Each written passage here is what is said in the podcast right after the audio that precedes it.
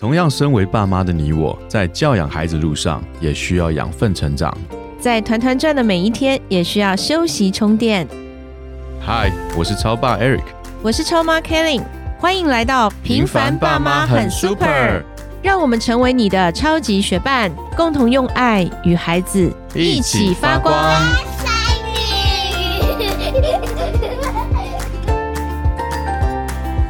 嗨，我是超爸 Eric。Hello，我是超妈 Kelly。笑这么开心？今天这个主题我觉得蛮开心的，蛮想要好好的探讨一下的。好，来吧，来。为什么要笑成这样？问问你，又不是我。对啊，在我要讲这个主题之前，我有一个问题要先问问你。你今天的讲话的文字中带有笑意，我发现。我开心啊！你开心？对啊，因为我们今天要讨论是父亲的责任。超爸，你认为哦，就你的认知里面，作为一个父亲。他在家庭里面，他应该有些什么样的责任？父亲的责任，呃，就我的观念来说啊，是。父亲是一个家庭的头，嗯，就是一个带领的一个关系，带领者，带领者，他父亲肯定是个带领者，那他肯定是个榜样，他必须去维持家庭一个不管是和谐或者是整个家庭的状态，他肯定是一个供应者吧。供应者对，作为父亲，他必须要去承担起家计吧，对不对？你是说家里面需要的经济状况，所有的开销，所有的开销，这是我的感觉啊。现在家庭很多很不一样的的双薪的，对，那会是孩子很好的一个榜样。榜样，对，嗯，维修工，我必须很深刻的说，因为我自己本身有一段时间是在国外生活的嘛。所以说家里面除草啊，什么东西坏掉，因为在国外找人家帮忙是很贵的，很贵的，很贵的。所以说这些事情你都得自己学习练。但我这次回来台湾之后，我又增加技能了，我的技能 up。我跟你讲，你又 up 什么了？我最近新加这个技能是洗冷气机。那洗冷气机不是把那些散叶拿下来洗，是我看人家洗完之后，我就发觉说，哦，原来我冷气喷水，我大概去找 YouTube 或干嘛，我我不是洗而已。我是去找里面的那个排水管在哪里，如何去清里面的那根排水管，整个怎么拆卸，我自己去在 YouTube 上面找方法，然后把它拆开来看，做完整的。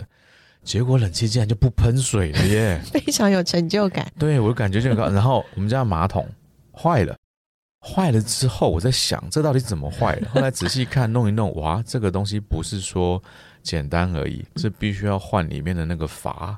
结果我就在网上买了个阀回来之后拆一拆，我的天哪，越拆发觉越难拆。嗯，但是马桶已经变成这个样子了，不修好不能上厕所啊！我还是硬着头皮把它修好了。嗯，很厉害耶！还有啊，烘干机也是你修？对，烘干机，我们家烘干机一拿来就发觉它不会转，会加热，衣服在里面可以烧起来那种，就是很会加热，但是它没办法转。结果我照样哎，我觉得必须要说这是万能的 YouTube。所以你看节目一开始我就很开心，然后我就去买里面烘干机里面还不是一个皮带，它里面两条皮带，一条是那个滚筒的皮带，一条是那个风扇皮带。听起来是真的有猜耶，真的猜哇，不是讲而且很难猜，还有顺序。我发觉说这次回来，我修了这么多东西之后，我自己感觉真的是相当有成就感，感觉良好。对，所以我说维修工也是做父亲应该在这个家里面要承担起来的一个责任。其实做一个父亲很不容易哎，我不晓得哎，因为这样听下来其实不太容易，要会的技能很多，要学啦，我觉得要学啊，你还要可以照顾整个家里的经济需要，还要照顾每个人，还要成为引领者。你刚刚还讲到就是要去做榜样。对，还有你要维修的技能，哎，这做一个父亲真的很不容易。我们先给父亲们，那个爸爸妈妈们，你在收听这个节目，我们真的是要转过头去跟爸爸，或者是晚上跟爸爸说一声谢谢哦，因为爸爸真的很伟大，在这个家庭里面。他们常常是被忽略的一个族群，怎么会？尤其是你看父亲节跟母亲节，母亲节有非常多的促销活动，父亲节相对好像很少。男人消费比较，对，真的是要跟他们好好的说一声感恩，以及表达我们的爱。那在这一集节目，其实刚刚 Eric 你提到的这些父亲的责任，其实他没有。标准答案，因为每一个父亲在家里面所承担或扮演的角色都不一样，这跟家庭状况都不太一样是有关系的。比如说，刚讲到维修的这个部分，其实不见得我们每个父亲都要有这样的技能。这跟我们自身的时间啊、能力啊、兴趣啊等等都有关系。今天我们想从另外一个层面来探讨父亲的责任。其实这个主题我是在一本书叫做《如何教养孩童品格》里面其中一个章节。我觉得为什么特别在这个节目想要提出来跟爸爸妈妈们分享，是我觉得他有一个很好的提醒，也给我们父亲做父亲的一个很好的指引。在这边提到父亲的责任，他其实从八个点来看。第一个点呢，就是父亲要培养家庭认同的感觉。家庭认同的感觉，对，就是说我家庭成员他必须要认同他自己是这个家庭的一份子。对我对于这个家，就我是这个家的一份子，我骄傲。但那个骄傲不是说很不可一世或者是自己的，而是我觉得我是这个家庭的成员，我认同我的家，而且我觉得我是这个一份子。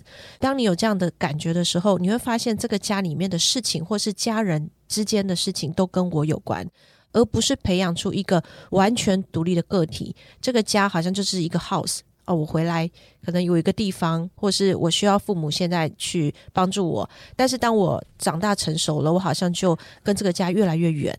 所以父亲的责任，他这边提到第一个就是让你的家人、你的妻子也好，或是你自己，或是你的孩子们对这个家是有认同感的。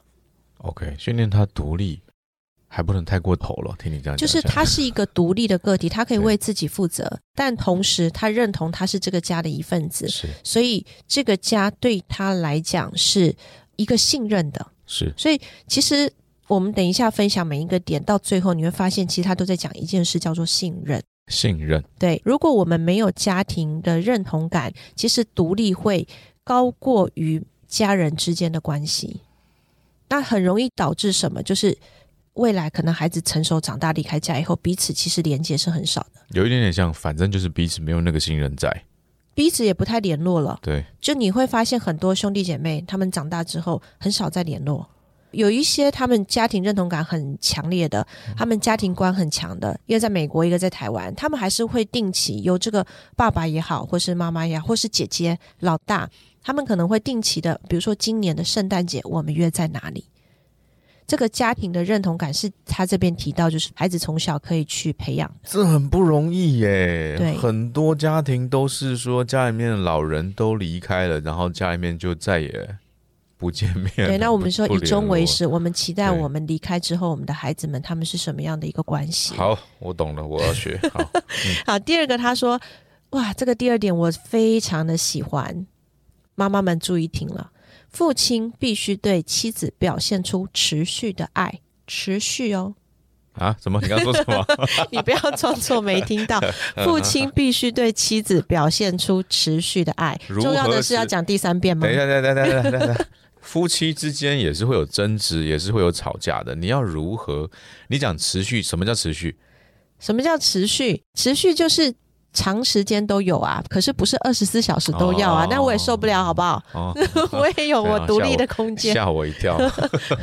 你还记得我们有一集讲到沙发时间吗？那一集讲到就是刻意在孩子面前经营夫妻关系。对，那他在这边提到的是，举一个例子，当孩子们他们有可能对母亲讲话是不礼貌的时候，他是忤逆的时候，这时候你父亲会怎么样？制止他呀。制止他，然后呢？告诉他，你妈是我最爱的人，你不可以对他这个态度啊！你这个答案很标准，这是公式啊，对，标准答案。所以，当父亲能够对他妻子表现出持续的爱，比如说在节日的时候有一些特殊的表现，或者是在平常的时候可以帮太太的忙，或者是在孩子的面前让孩子确信他的爸爸很爱他的妈妈，而这样子的一个关系，其实是。让孩子的生命更加的丰盛，嗯，他的整个情绪稳定，然后我们讲过，就是他的安全感十足。第三个责任，父亲要了解孩子的内心世界。你有没有觉得这有点难？是啊，孩子会越来越大嘛，你想想你自己成长过程，嗯，等到你高中、国中，国中还好，到高中你可能功课压力越来越大，你要做的事情越来越多，你朋友交际关系也慢慢也越来越多了。可能在吃饭的时间也越来越少，你可能跟孩子之间交流就越来越短。他甚至于说，吃饭很快速的，他就跟你完成了吃饭的时间，就进他自己的房间了，或者就出去了。嗯，在这个状况下，我要如何去更深真正的关系。你说的没，错，孩子的内心世界时刻都在变化，嗯尤其是随着他们年龄的增长。但是作为父亲要特别的敏锐，当你的孩子他跑来你的面前跟你说他的心事的时候，他其实是在对你做一个邀请，邀请你进他的内心世界。其实有些时候我们非常的忙碌，但我们都鼓励爸爸们，你们要放下手中的事情，在这个时候你要把握，听他要跟你说什么。然后他这时候其实是在对你做一个邀请，他愿意跟你分享，而你这时候敏锐哦，我的孩子现在他愿意跟我敞开，那我在这个时候我就放下我自己手边的事情，然后听他说。那听他说，可能他希望你有一些意见可以给到他，这个时候你也在听的过程中，其实也可以给他一些适当的意见。就是作为父亲，其实要敏锐在这个世界的变化之外，你孩子随时的需要，而且尽量的不要去拒绝他。其实教养孩子哦，他没有一定的标准答案，但是如果你可以在孩子的小时候，在他们没有防卫你的时候，嗯哎、不会想说我讲这个，你是不是又要指责我？嗯哼或者是有些话我不想跟你讲，在他小时候他没有防卫，他什么都讲嘛，他什么都跟你讲，嗯那你就要证明你是可以信任的。嗯爸爸妈妈们，如果你现在孩子还小，其实这个时候他们对我们父母是没有任何防卫的，他就是很喜欢跟我们聊，。也就是说，如果他说有一些事情我不想跟你讲的时候，其实就是有防卫的心了。呃，也不一定，也许他就是希望你继续问他，也有可能。哦，其实这是看我们跟孩子的关系。是对，那在孩子小的时候没有防卫的时候，你就可以证明你是可以信任的。其实随着孩子年纪的增长，他可能有的时候确实是不想跟你讲什么，但那也没有关系，因为嗯当孩子他到了青少年阶段，他们生命中如果真的遇到一些挑战的时候，他还是会来找你的。而这时候他来找你，作为父亲，你的反应是什么？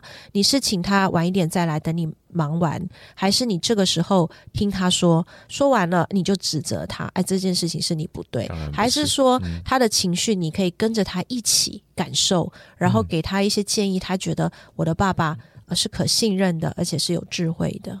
好，下一条，第四个责任，父亲必须让孩子有失败的自由。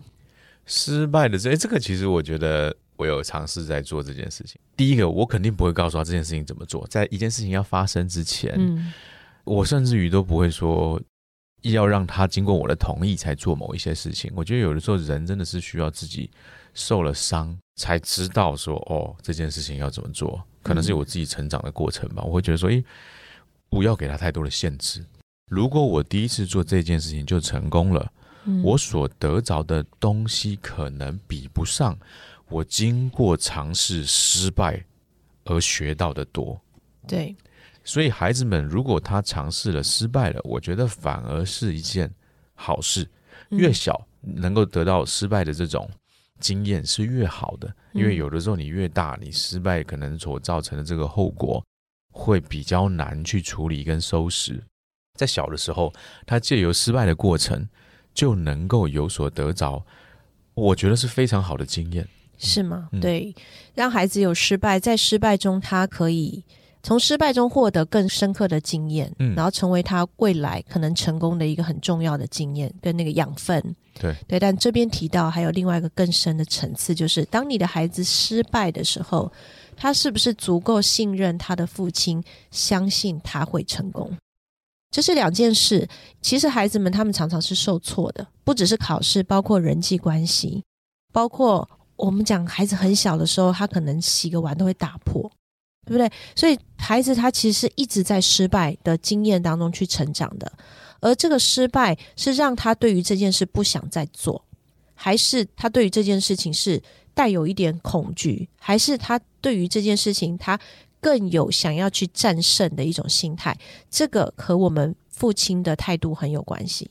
所以他在这边允许你的孩子有失败的自由，这个指的是当孩子失败了以后，他相信我的父亲相信我会成功，这个力量是非常大的。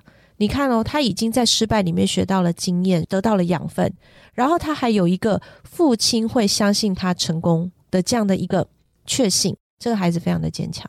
这呼应到我们最近带他们去攀岩，记得吗？嗯那个往上爬的阶段，他第一次上去就说：“哦，我不行了，我累了，我要下来，对不对？对，但是一次一次的经历，他就诶爬上去了。嗯，所以其实就是给予适当的鼓励。是对。所以你看，父亲的责任在这边，他还有五六七八。如果大家有兴趣的话，其实可以去买这本书来看。我们就分享前面四点，因为我觉得在后面，其实每一点它都围绕着一个核心，叫做你的孩子是否对你有足够的信任，还有他对于这个家庭的认同感，以及他的整个情绪的发展。其实你看现在很多的新闻事件，为什么会发生这些新闻事件？不管是失言，还是说最近很大很大讲的那 Me Too 的话题，其实。我们真的从小就可以帮助我们的孩子有很好的分辨界限。这个话题真的是很多可以去聊。那我们今天就做一个抛砖引玉，就是父亲的责任。其实我们从另外一个深的层次来看，大家有兴趣的话可以去购买这本书来看。那我们想今天就分享到这边。下次会不会分享母亲的责任呢？我暂时还没有看到这一章节。我去找，我去找。好那我们就跟爸爸妈妈说拜拜喽，拜拜，拜拜。